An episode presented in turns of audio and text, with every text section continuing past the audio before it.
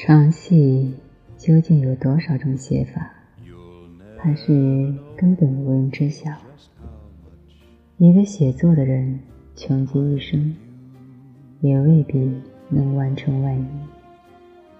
但今儿突发奇想，想试试一段床戏，可否用不同的方式写出来？我们假设一对男女。女人是老司机，男人还是单纯少年。女人引导男人完成欢好，让我们试试可以写出几种感觉。武侠版，剑是最普通的剑，持剑的手是稚嫩的手，有的主人。很年轻，年轻的脸，年轻的脖颈，年轻的身子，一切都很年轻，除了眼神。持剑少年的眼神很亮，比铁匠铺里绽开的火花亮，比今天晚上的星星亮。他喜欢看少年。握剑的样子，少年握剑的时候，像一尊石雕，冷、硬、棱角分明。只是看着他，他便已经觉得自己赤裸着，骑在正在融化的冰山之上，冰凉、湿润、发抖。他走向前去，抚摸他，抚摸他的脸，五官就是山脉，好山有好水。抚摸他的胸膛，硬得像山岩，轻敲瘦骨，用童声。抚摸他的剑，剑是少年的触角。是他测量这个人间的武器。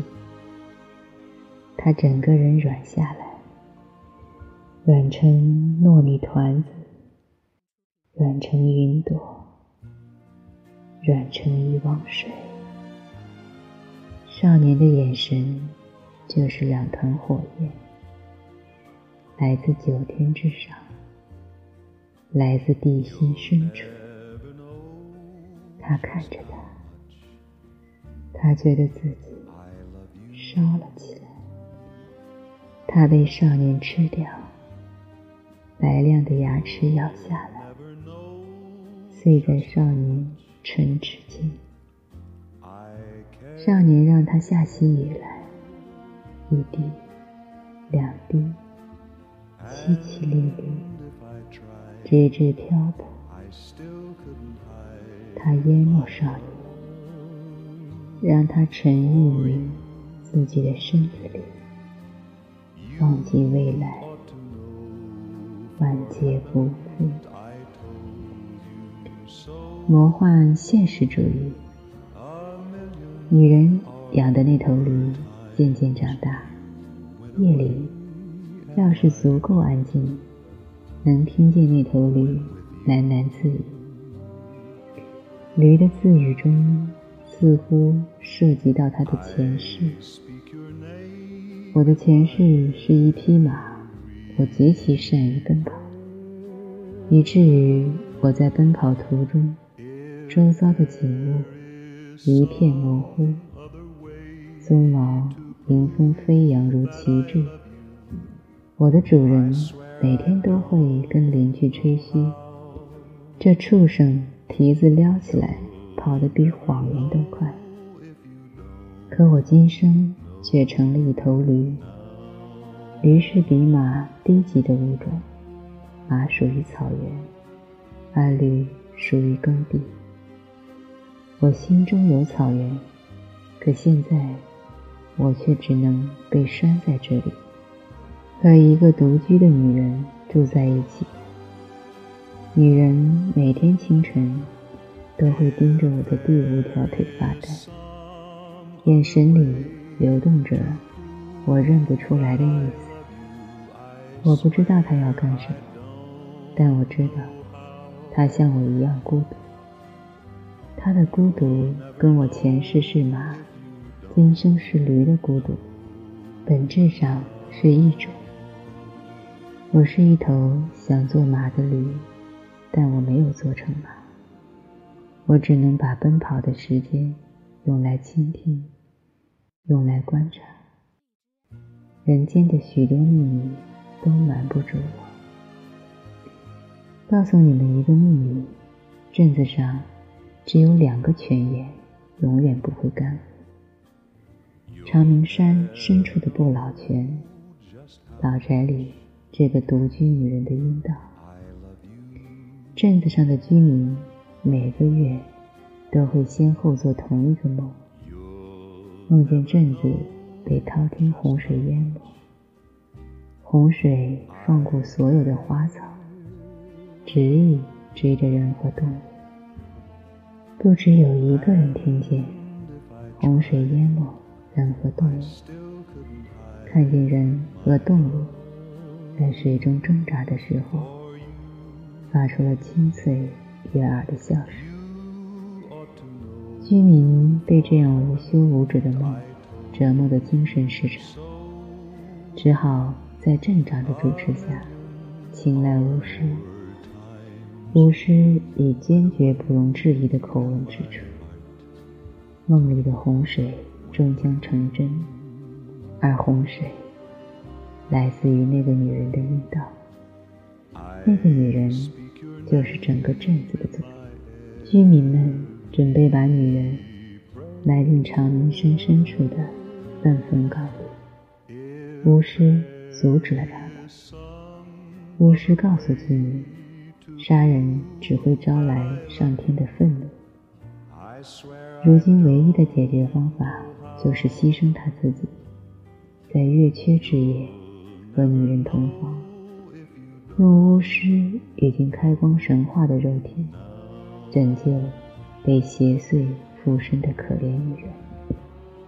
居民们同意了，男人们眼里闪着光，女人们心里解了气。月缺之夜，巫师带了整整六十个女人，要求女人当着他的面。把六十个柠檬榨成汁，和滚烫的热水一起灌进浴桶。女人首先要洗个澡，还没有洗完，巫师也跳了进去，像一只发情的蛤蟆，在水中卖命的扑腾。此时，少年冲进来，头发上还流泻着当天晚上的月光。女人惊讶地发现，少年镰刀柄的另一端安放着一整个弯月。巫师的头颅被镰刀砍下来之后，才反应过来，在屋子里蹦跳不休，嘴里唱着古怪的歌谣，直到少年一脚把头颅踢飞，歌谣里不可解的句子。噼里啪啦散落一地。少年从水中抱起女人，就像从子宫里接生一个女婴。女人抱着他，像那条终于诱惑男人吃下去苹果的蛇一样，缠着他，肉贴着肉，灵魂贴着灵魂。少年贴着女人的耳朵告诉她：“如果你真的是洪水的源头，请让我来堵住。”少年冲撞着女人，就像那个来自遥远东方的传说：女娲用五彩的石头堵住了天上的缺口。男孩和男人之间。只差一个女人。当天晚上，男孩变成了男人，我渴望着有一天，我从猛烈的阳光中醒来，水草里倒映出我的样子。我如愿以偿地变回骏马，用奔跑的四蹄丈量这个宇宙。言情小说。他二十岁生日，我带着他去学校附近的小旅馆。生日礼物是我的第一次。酒店房间号是八三零六，对面是北马路的车水马龙。我带着一只奥尔良烤翅，一瓶红酒。我们吃了烤翅，喝了红酒，看足了北方的夜色。终于开始相顾无言，准备迎接这场盛大的仪式。那是我人生中第一次进入一个姑娘的身体。那个时刻，我是武陵人，她是桃花源。我是一块还带着树皮的木料，她是高速运转的切割机。我等着陪她。我深入地心，感受到了来自大地深处的震颤。我觉得灵魂要冲破脑门，我觉得自己要烧成灰烬。我牢牢地抓住姑娘的肩膀，如绕树的春藤，如盘根的老树，如咬定青山的松柏。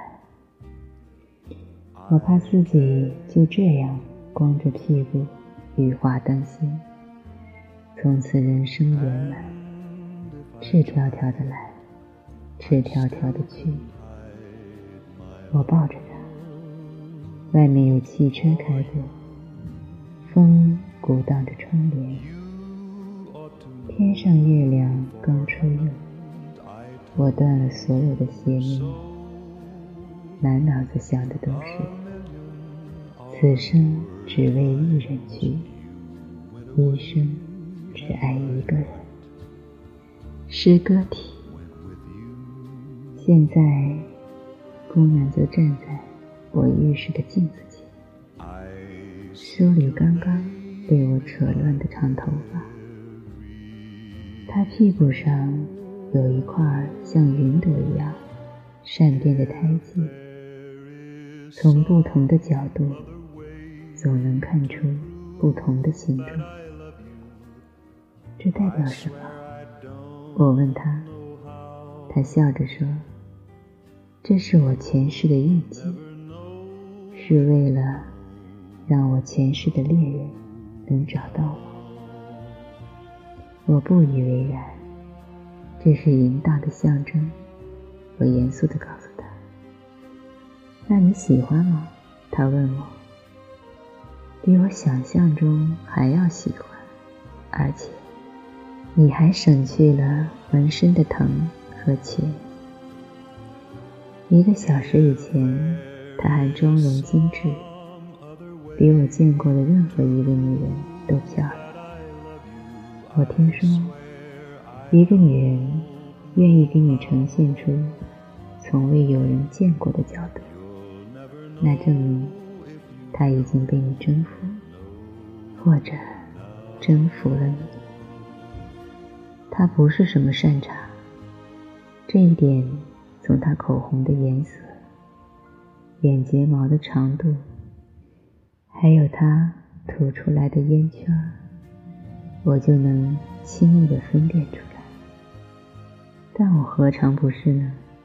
好在我还有一扇朝南的窗。一张两米乘以两米四的大床，足以盛放他的现在，他的过往，他下过的每一场好雨，他受过的每一道伤。我说我会给你写一个故事。他看着我，眨着眼睛问我。是用你身上这支毛笔吗？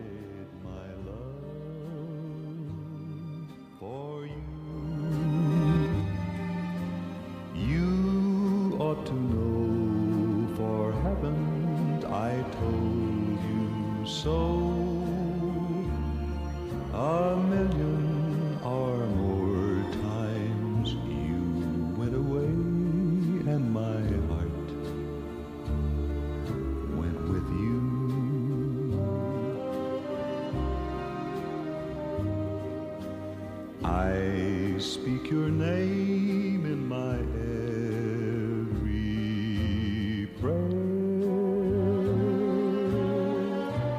If there is some other way to prove that I love you, I swear I don't.